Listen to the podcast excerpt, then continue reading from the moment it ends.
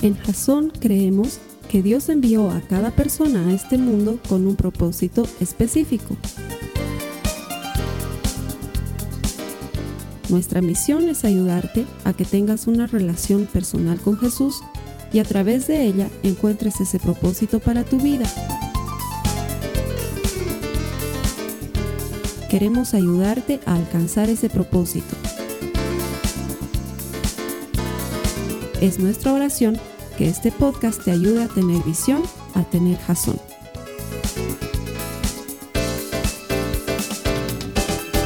Estamos en esta serie que se llama Un minuto después de morir. Y la semana pasada habíamos aprendido unas cuantas cosas que pasan inmediatamente, muramos. Y habíamos visto que en cuanto morimos, no importa si crees en Jesús o si no crees en Él, te vas a encontrar con Jesucristo. Ese es un hecho. Te vas a encontrar con Él.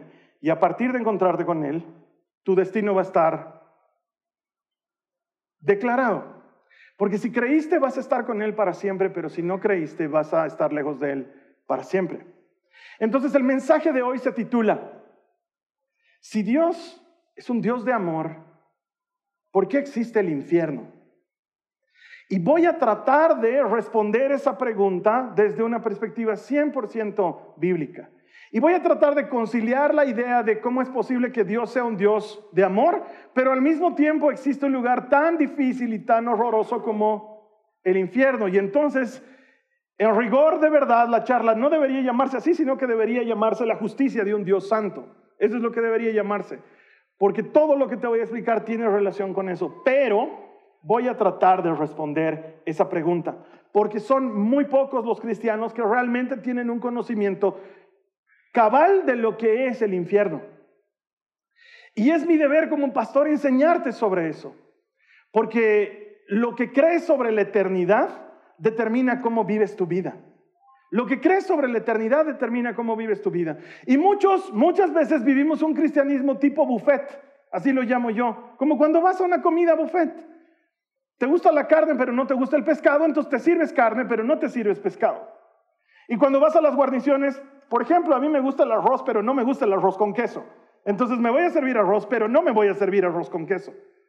Y voy a empezar a llenar mi plato de las cosas que me gustan, pero voy a dejar afuera las que no me gustan. Y a veces el cristianismo es así porque tomo la salvación y la gracia y a un Dios que responde oraciones, pero dejo por fuera el perdón y dejo por fuera el infierno o dejo por fuera Apocalipsis porque son temas de los que no me gusta hablar. Y no me doy cuenta que la vida en la fe no puede prescindir de, de unas cosas y tener otras. Que si voy a creer en Jesús o voy a creer en todo, no voy a creer en Jesús, porque obediencia a medias en realidad es desobediencia. Entonces, hablar del infierno, claro que es importante y voy a tratar de responder una pregunta difícil. ¿Por qué existe el infierno si Dios es un Dios de amor? He hecho salir a los niños porque sé que este es un tema que puede ser sensible para muchos. A mí me pasó cuando tenía más o menos 10 años, yo estudiaba en un colegio católico y una de las monjitas que nos daba clases se le ocurrió que era buena idea enseñarnos a rezar el rosario. Pero ¿cómo le ibas a encajar rosarios a los chicos de 10 años? Era bien complicado. Entonces la monjita fue muy astuta y consiguió rosarios que tenían colores de equipos de fútbol. Había rosarios que tenían la pita negra y las cuentitas amarillas. Había rosarios que tenían las cuentitas rojas y la pitita azul. O rosarios que tenían la pitita blanca y las cuentitas verdes. Y así había un rosario hermoso que tenía las cuentitas celestes y la pitita celeste y hacía contraste y el crucifijo era celeste y entonces caí rendido ante ese maravilloso color celestial y recibí mi rosario. Y la monjita, después de haber cumplido con su trabajo, muy feliz nos dijo, estoy tan feliz de haberles entregado rosarios, porque ahora les voy a enseñar a rezar el rosario.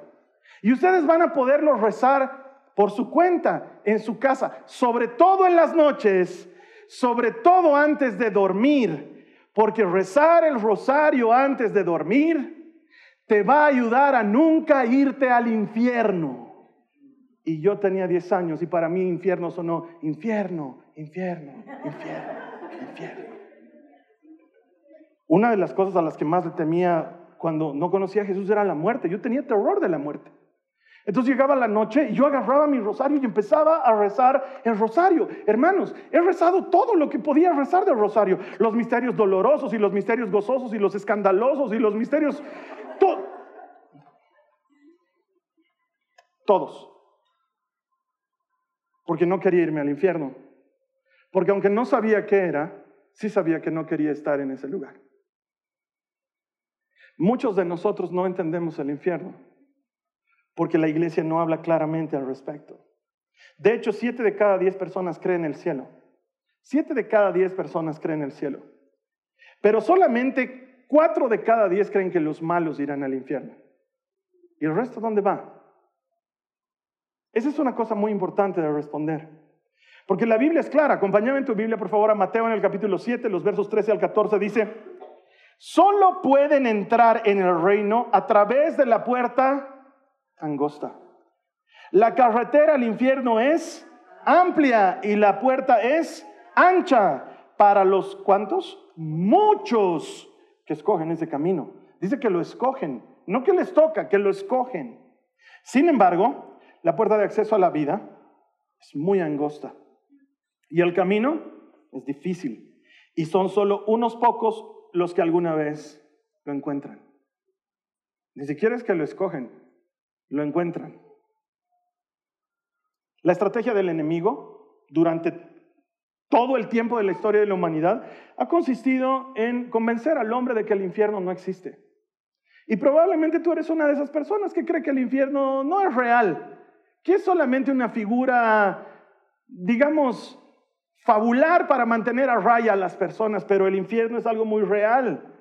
Es una estrategia del enemigo convencerte que no existe. ¿Para qué? Para que no te lo tomes en serio. Para que no pienses que es real y por, por consecuencia no vivas de acuerdo a los principios del reino que te ayudan a entender cómo no ir a ese lugar. De hecho, el infierno para muchos es algo similar a lo que nos ha mostrado durante mucho tiempo eh, la cultura pop por culpa del libro La Divina Comedia de Dante. Y muchos de nosotros creemos que el infierno es ese lugar de llamas, de fuego, donde hay diablitos que te están obligando con un trinche a comer donuts hasta que tu panza reviente. Y cuando reviente te la vuelven a coser y te vuelven a seguir dando donuts. Y ese es tu castigo por la gula. Y pensamos que el infierno es así. U otros tenemos una versión mucho más sexy del infierno como la que ha presentado los Grammys este año, cuando ese, no sé decir si señor o señora, porque él mismo no sabe lo que es, Sam Smith ha presentado una, una performance en medio de los Grammys donde ha escenificado el infierno y todo se veía muy sexy y muy tenebroso al mismo tiempo y la gente decía, wow, qué hermosa representación del infierno y eso denota que no tenemos ni la más pálida idea de lo que estamos hablando cuando nos referimos a ese lugar. De hecho, yo tenía un tío que ya no está entre nosotros y a decir verdad no sé dónde estará, pero que él siempre decía, yo me quiero ir al infierno. ¿Cómo vas a decir eso? No, yo me quiero ir al infierno porque ahí van a estar mis hermanos, decía mi tío. Y es que los hermanos de mi mamá se juntaban cada fin de semana a beber y beber y beber. Eran como los peces en el río, beben y beben y vuelven a beber. Y entonces cuando hablábamos de temas serios, mi tío decía, yo no pienso irme al cielo porque ahí voy a estar solo, en cambio si me voy al infierno van a estar mis hermanos y vamos a poder seguir tomando y divirtiéndonos y eso denota que no tienes idea de lo que estás hablando cuando hablas del infierno. De hecho, uno de mis tíos, que él sí todavía está vivo, él me decía algo así como, para ir al cielo, ¿qué se necesita? Creer en Jesús, ¿no ve? Yo creo en Jesús, me decía. Entonces, ¿por qué tengo que privarme de mis traguitos y de mujeres? Yo soy feliz así, me gustan las mujeres, me gustan los tragos. He creído en Jesús, no me importa si no hay coronas, si yo estoy en el último, no me interesa. Mientras yo me vaya al cielo es por creer en Jesús, ¿no ve? Pero había algo que mi tío no había considerado. Y es que si tú crees en Jesús, se nota que crees en Jesús. Porque si un árbol no da fruto, quiere decir que ese árbol está mal. Y hablar con tanta ligereza y pensar que creer en Jesús significa solamente haber hecho la oración de Jesús Salvador es no haber entendido lo que significa la eternidad. Y lo que crees de la eternidad determina cómo vives tu vida ahora. Por eso el enemigo quiere convencernos de que el infierno no es tan grave y no es tan serio y nos lleva a vivir una vida egoísta donde estamos rendidos a los ídolos de la comodidad y de la buena imagen y nos olvidamos que el reino de los cielos es un camino estrecho. Entonces, vamos a tratar de responder a la pregunta. Si Dios es amor, ¿por qué existe el infierno? Número uno, el infierno existe para que Dios ejecute su justo juicio sobre Satanás.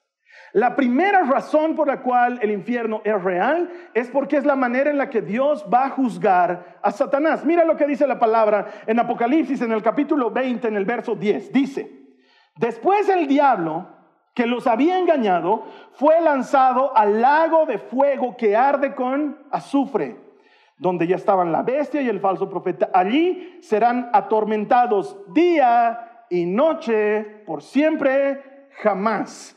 La manera en la que Dios va a ejecutar su justo juicio sobre Satanás es en el infierno. Y Satanás no es el mamarracho de pijama de rojo que alguna vez hemos visto en la televisión. Satanás es mucho más peligroso y mucho más horrendo de lo que podemos describir con palabras. Nos han hecho creer que es una figura de la cultura popular traviesa que anda haciendo travesuras entre la gente, pero en realidad detrás de toda maldad está Él.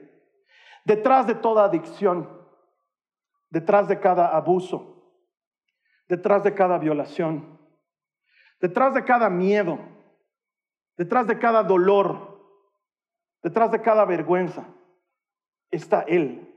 La Biblia lo describe claramente llamándolo el destructor, el engañador, el enemigo, el adversario. La antigua serpiente que ahora es un dragón, dice la Biblia, el ladrón, el padre de todo engaño y el padre de toda mentira, cuya naturaleza solamente es mentir. Él tiene una misión, un solo propósito, robar, matar y destruir. Él quiere robarte tu paz. Él quiere matar tu relación con los demás. Él quiere destruir tu familia y no solo la tuya, sino el modelo de familia en general. Estamos viendo un mundo roto y quebrado donde los principios se han disminuido hasta aligerarse como agua, porque detrás de eso hay un ser espiritual sobrenatural que tiene poder y que está interesado no en que le hagan una iglesia, no en que lo adoren y le sirvan, sino en una cosa muy sencilla, en hundir con él a todos los que pueda hundir, porque él sabe que se va a hundir y lo que quiere es hundirte a ti con Él. Él quiere robar, Él quiere matar y quiere destruir. Y el infierno es la manera en la que un Dios santo ejecuta justicia sobre esa criatura. Número dos, el infierno es la respuesta justa de Dios al que no cree. Es la respuesta justa de Dios a quien no cree. Mira lo que dice segunda de Tesalonicenses en el capítulo 1, los versos 8 y 9 dice, que Dios traerá juicio sobre los que no conocen a Dios y sobre los que se niegan a obedecer la buena noticia de nuestro Señor Jesús. Dice que serán castigados con destrucción eterna y presta atención, separados para siempre del Señor. El infierno consiste en la separación eterna de Dios y de su glorioso poder. Mientras me estaba preparando para predicar esta charla, que por cierto debo decirte, no es mi tema favorito de predicar, pero me tenía que preparar para presentártelo de una manera correcta, doctrinal y al mismo tiempo que sea aplicable y sencilla de entender. Me encontré con un video en TikTok de una mujer que decía textualmente lo siguiente, déjenme ir al infierno. Por favor, a los cristianos de todo el mundo, se los pido, déjenme ir al infierno, quiero irme al infierno. Y después de hablar durante más de seis minutos terminaba diciendo, no me imagino un mejor lugar para estar que ardiendo en las llamas del infierno, lejos de todo cristiano, juzgador y acusador y petulante y orgulloso, que me ha deseado durante años que me vaya al infierno. Quiero decirles, por favor, es donde quiero ir. No se preocupen, ahí me quiero ir. Déjenme ir tranquila. Porque sé que el mayor gozo que ustedes van a experimentar, cristianos, es balconearse en su balcón celestial mirando hacia abajo en el abismo cuando yo me esté deshaciendo en las llamas eternas del fuego. Y ustedes puedan decir, yo tenía razón, desgraciada te merecías del infierno, qué bien que estás sufriendo en ese abismo. Y voy a ser feliz porque no voy a estar con ustedes. Cuando yo he visto ese video, han surgido dos ideas en mi mente. La primera, ¿cómo puede haber una persona a quien los cristianos hayamos lastimado a tal nivel que tenga tal intensidad de amargura? Y tan nefasto deseo. ¿Cómo puede haber alguien que quiera irse al infierno solo por no estar con los cristianos petulantes, arrogantes y orgullosos que le escriben en los comentarios, te vas a ir al infierno. Es la primera cosa que ha pasado por mi mente. La segunda, no podemos obligar a nadie a estar con Jesucristo. Si alguien quiere estar separado de Jesucristo, va a estar separado de Jesucristo. Y por horroroso que parezca, el infierno es la respuesta de Dios al deseo de alguien de no estar con Él. No has querido estar con Jesús, lo que te toca es lo que dice segunda de Tesalonicenses, estar separado del Señor por siempre y para siempre, de Él y de su glorioso poder. A los cristianos nos suena raro que exista el infierno porque sabemos que es un lugar horroroso y no podemos conciliarlo con un Dios de amor. Pero algo dentro nuestro clama por justicia cuando experimentamos alguna injusticia. Cuando te enteras de un crimen desastroso, donde un hombre que no se ha identificado todavía ha violado y luego ha matado y luego ha descuartizado a su víctima, algo dentro tuyo te dice, esa persona merece justicia, merece que algo le pase. Y algo dentro nuestro clama por justicia. Pero cuando nos enteramos que Dios quiere ejecutar justicia, nos suena raro, porque pensamos que Dios es un Dios bonachón que tiene que permitir que cada quien haga lo que le da la gana. Y en realidad el infierno es la respuesta de un Dios justo a una persona que ha elegido voluntariamente no conocerle y no seguirle. Lo que pasa es que tal vez no sabemos cómo es el infierno. Yo te quiero dar un adelanto del infierno. Jesús cuenta una parábola en Lucas, en el capítulo 16, donde nos deja ver un adelanto de lo que es el infierno. Acompáñame por favor en tu Biblia. Vamos a ir leyendo Lucas 16 desde el verso 19 hasta el final y lo vamos a ir desglosando por partes para que yo te interprete algunas cosas. Jesús dijo, había un hombre rico que se vestía con gran esplendor en púrpura y lino de la más alta calidad y vivía rodeado de lujos. Tirado a la puerta de su casa, había un hombre pobre llamado Lázaro, quien estaba cubierto de llagas Mientras Lázaro estaba tendido, deseando comer las sobras de la mesa del hombre rico, los perros venían y le lamían las llagas abiertas. Aquí Jesús nos está presentando algo que probablemente para nosotros no adquiere la dimensión que adquiría para la gente que lo estaba escuchando en esa época. Porque cuando Jesús hace énfasis en que el hombre era rico y que vestía de gran esplendor y nos dice que el color era púrpura y nos dice que vivía rodeado de lujos y que comía cosas de mucha calidad, lo que nos está diciendo es que era absoluta y enfermizamente rico. ¿Sí? Es la clase de persona que no necesita lavar su ropa porque cada día puede estrenar ropa nueva. A eso nos está se, está refiriendo Jesús. Porque en esa época tener ropa de lino fino y que encima sea púrpura era un gasto que significaba un año entero de sueldo para una persona que trabajaba en un trabajo común. Y este hombre vestía uno de esos nuevos cada día. De hecho, comía la comida más fina cada día porque era muy adinerado. En esa época no existían cubiertos, no existían servilletas. Nadie las había inventado. Entonces, cuando una persona comía, comía con las manos. Y las manos se llenaban de la grasa de los alimentos. Y cuando eras millonario, ¿sabes con qué te limpiabas las manos? Con pan. Porque el pan es muy absorbente y el pan es comida de pobres. Entonces, Después de haber comido un manjar delicioso, seguramente de carnes y de guarniciones, el hombre al terminar de comer agarraba un pedazo de pan y empezaba a limpiarse los dedos y las manos y todas esas migajas y todo ese pan desperdiciado caía al piso. Y eso es lo que comían los perros y es lo que comía Lázaro. Eso es lo que nos está diciendo la Biblia. Y nos lo presenta Lázaro, pobre y menesteroso, enfermo, con perros lamiéndole las llagas, para darnos a entender que esa persona estaba pasando por la más extrema necesidad. Lo que Jesús está tratando de hacer es ponernos dos polos absolutamente opuestos. Una persona que tiene todo y una persona que no tiene nada. Y en ese escenario Jesús plantea lo siguiente. Dice, Verso 22, con el tiempo, el hombre pobre murió y fue llevado por los ángeles para que se sentara junto a Abraham. ¿En dónde? En el banquete celestial. Para los que están preocupados por si va a haber comida en el cielo, hermanos, todo bien, tranquilos.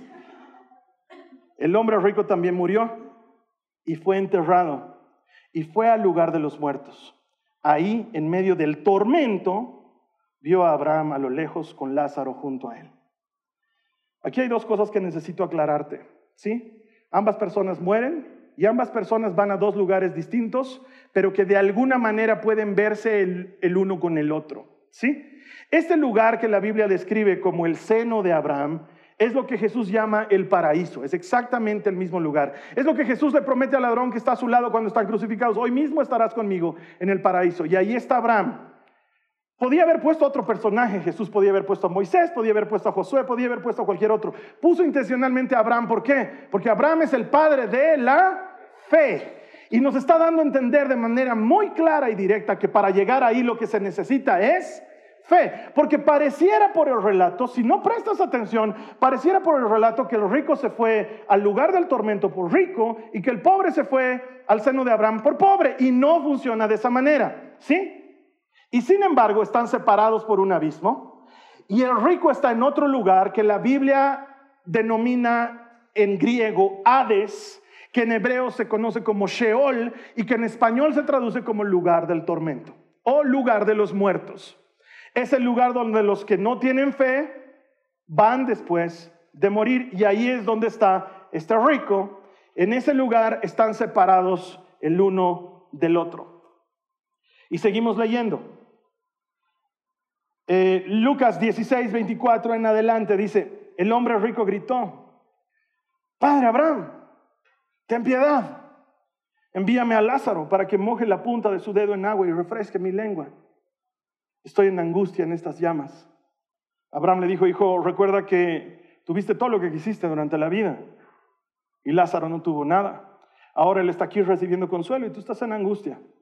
Además, hay un gran abismo que nos separa. ¿Qué hay? Un gran abismo.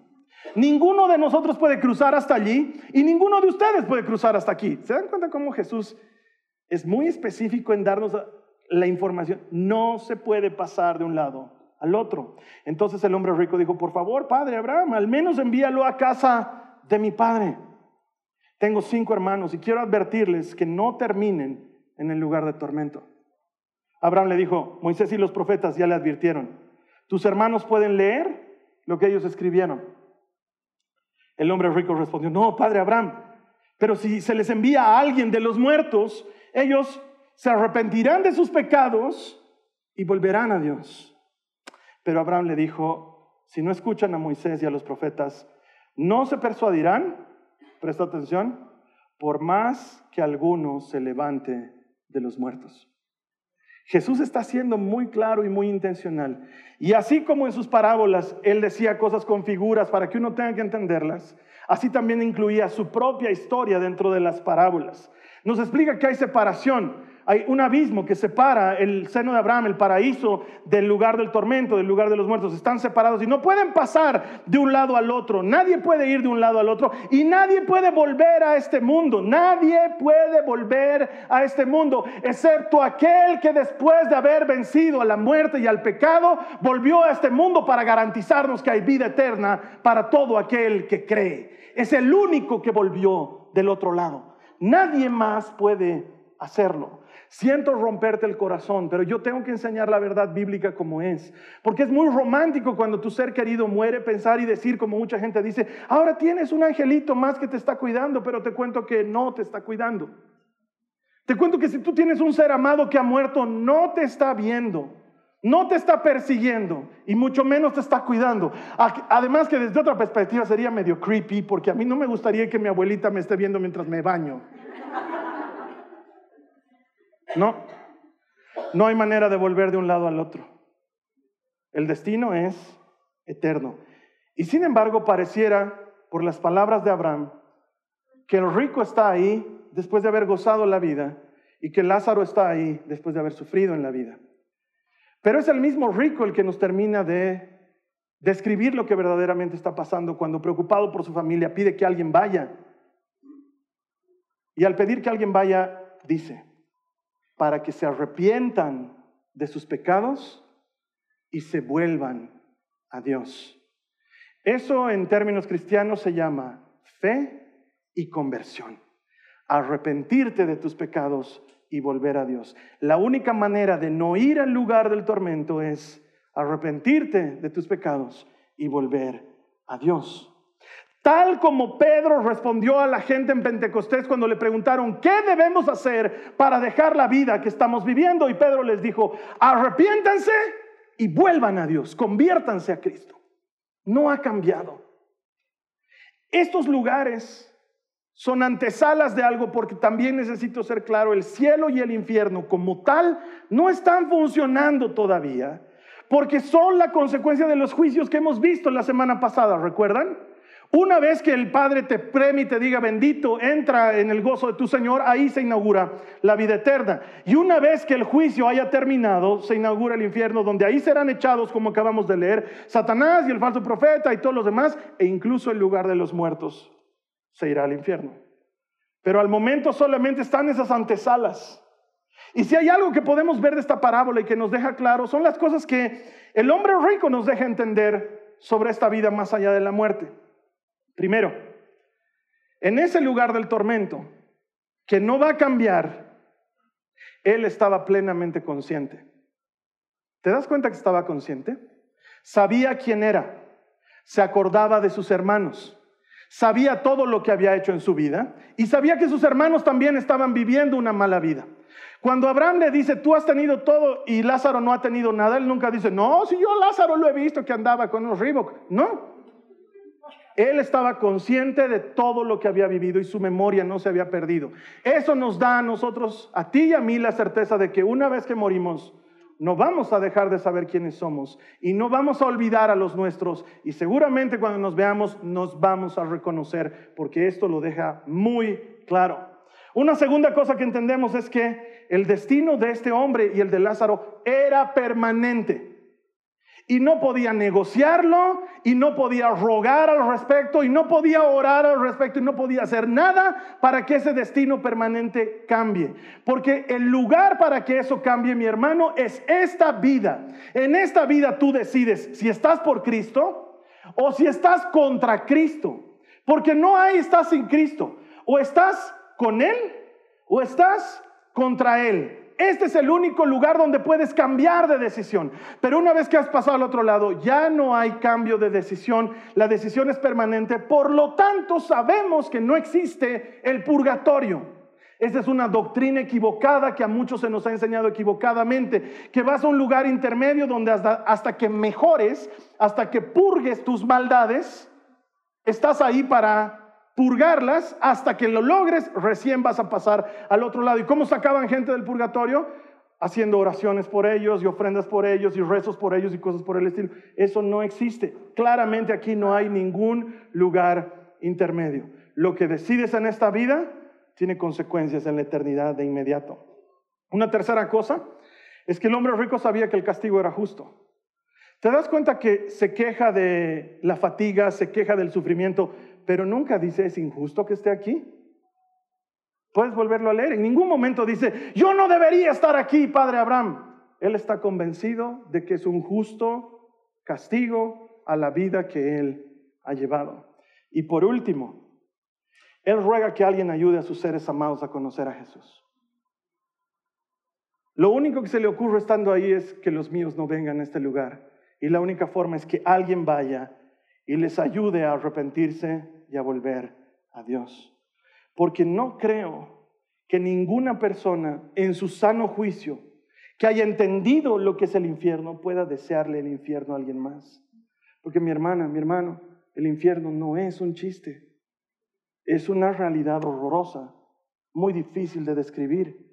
Jesús lo pone en estas palabras en Mateo 5, en el verso 30, dice, y si tu mano, incluso tu mano fuerte, te hace pecar, córtala y tírala. Es preferible que pierdas una parte de tu cuerpo y no que todo tu cuerpo sea arrojado al infierno.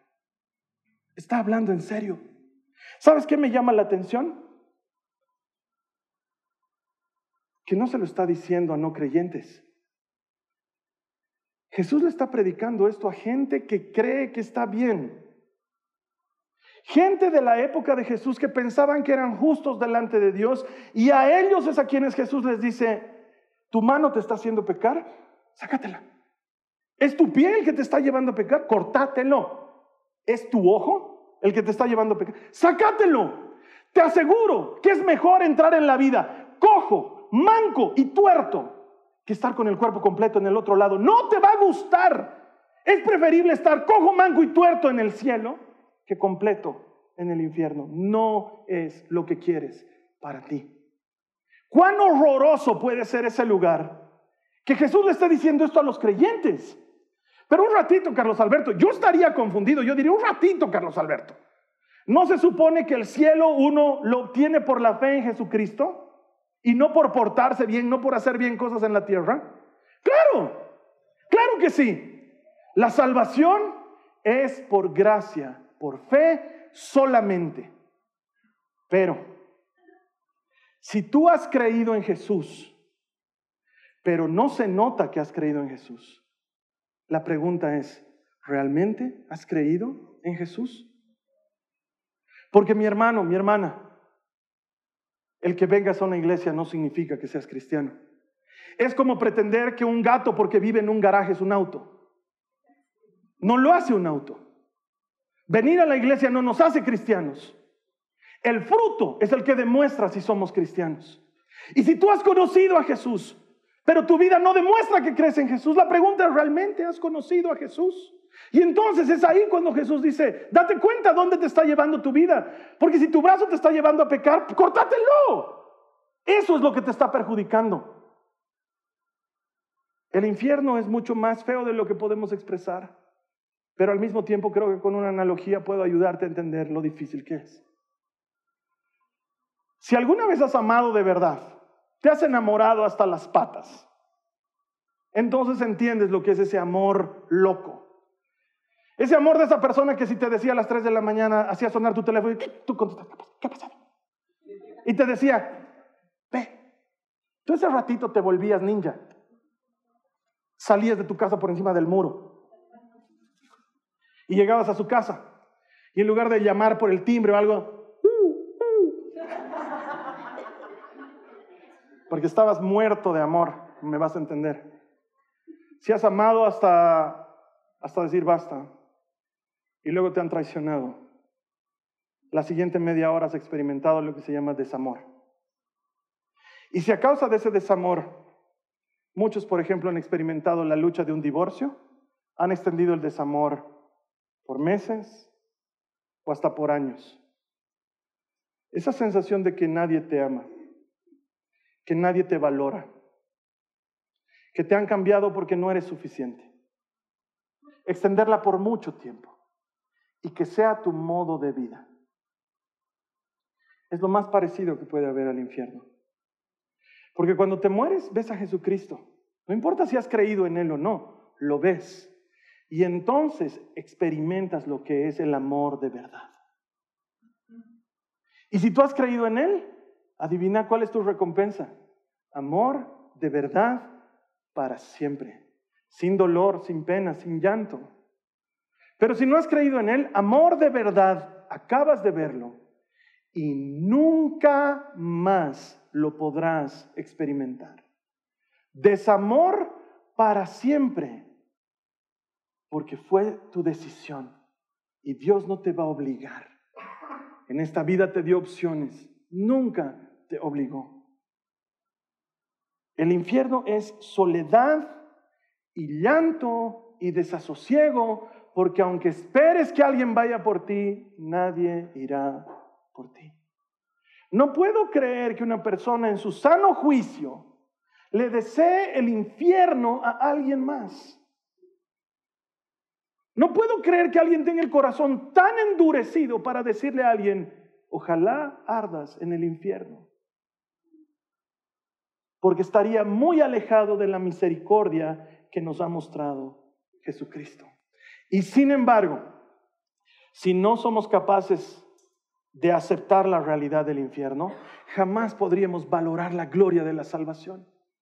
Hasta que no hemos entendido la miseria del infierno, no, aprendes a valorar lo maravilloso que es no ir ahí y la gloria que hay en la salvación. Porque tanto amó Dios al mundo que mandó a su único Hijo para que todo aquel que crea en Él no vaya a ese lugar para que todo aquel que cree en Él no vaya a ese lugar. ¿Cómo es posible que un Dios de amor mande gente al infierno? La respuesta es, Él no manda gente al infierno. Porque si el deseo de Él fuera mandar gente al infierno, nunca hubiera venido Jesucristo.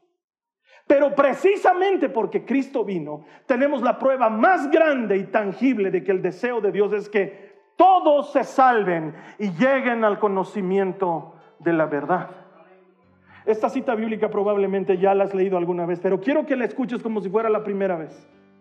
Romanos 5, del 8 al 9, dice, pero Dios mostró el gran amor que nos tiene al enviar a Cristo a morir por nosotros cuando todavía éramos pecadores. Entonces, ya que hemos sido hechos justos a los ojos de Dios por la sangre de Cristo, con toda seguridad, Él nos salvará de la condenación de Dios. ¿Cómo es posible que un Dios de amor mande gente buena al infierno? Hasta donde sé, no manda gente buena. Hasta donde sé, ninguno de nosotros es bueno. Es más, ni el cielo ni el infierno van a estar llenos de gente buena. Ambos van a estar llenos de pecadores. Ambos. Pero para que haya la posibilidad de que haya gente en la eternidad, el castigo eterno del infierno lo sufrió Cristo en su propia carne. Cuando clavado en un madero, agonizante gritó, Padre, Padre, ¿por qué me has abandonado? Y mientras él sufría en agonía, estaba comprándote a ti y a mí la entrada gratuita a un lugar al que nunca hubiéramos podido llegar, porque ni nuestra mano, ni nuestra pierna, ni nuestro ojo nos habilitan para eso, porque vamos detrás del pecado todo el tiempo. Pero tanto amó Dios al mundo que mandó a su único Hijo para que todo aquel que crea en Él, quienes creen en Él, tenga vida eterna. El enemigo ha venido a robar, a matar y a destruir. Pero yo he venido a que tengan vida y que la tengan en abundancia. La única persona buena que ha experimentado el infierno es la única persona que no merecía experimentarlo.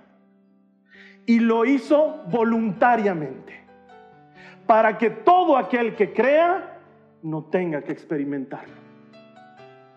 Entonces, ¿por qué este mensaje es para cristianos? Porque estoy en la obligación de decirte, hermana, hermano, de tu vida. Porque si dices que crees en Jesús, pero si no se nota que crees en Jesús, tal vez no crees en Jesús. Porque este Jesús es el que ha decidido dejar las 99 para ir por ti. Ha ido un rescate de la oveja perdida, de esas ovejas perdidas. Yo era el primero, dice Pablo. Y fue el rescate de ti, fue el rescate de mí. Dejó a las demás para rescatarnos. Pero sabes que Santiago lo dice más poéticamente. Él lo dice de esta manera. Si tu fe no tiene obras, tu fe está muerta. Y entonces alguien tiene que predicar en la iglesia que la salvación absolutamente es gratis y por fe y por gracia. Absolutamente pero está a disposición de todo aquel que ha creído de verdad. Y si has creído de verdad, eso te ha cambiado para siempre. Porque no hay manera de que creas en Cristo y sigas siendo la misma persona. Comenzando por el hecho de que ya te das cuenta que no lo mereces. Y entonces quieres cambiar. Y entonces quieres mejorar. Porque has visto que tu árbol no está dando fruto. ¿Y sabes qué dice Jesús? Si tu árbol no está dando fruto, podalo para que dé mucho fruto. No es mi prédica favorita. Si tuviera que elegir una prédica, no elegiría predicar sobre el infierno. Mi esposa y algunos amigos saben todo lo que he sufrido para predicar esta prédica. Porque no es bonito decir esto. Pero a mí el Señor no me ha llamado a decir cosas bonitas. A mí el Señor me ha llamado a anunciar el Evangelio. Y el Evangelio es para todo aquel que cree. Y esta es la oportunidad de que veas si tu vida está dando fruto. Y si no está dando fruto, tengo una buena noticia para ti. Estás vivo todavía. Estás viva todavía. Tienes tiempo de dar fruto. Todavía hay oportunidad. Porque mientras hay vida, hay esperanza. Esta ha sido una producción de Jason Cristianos con Propósito. Para mayor información sobre nuestra iglesia o sobre el propósito de Dios para tu vida, visita nuestro sitio web www.jason.info. Allí encontrarás muchos recursos para animarte en tu relación con Dios, enseñanzas, nuestro blog, prédicas y mucho más. Te lo deletreamos www.jazon.info. También puedes visitarnos en nuestro sitio en Facebook www.facebook.com barra Que Dios te bendiga abundantemente. Muchas gracias.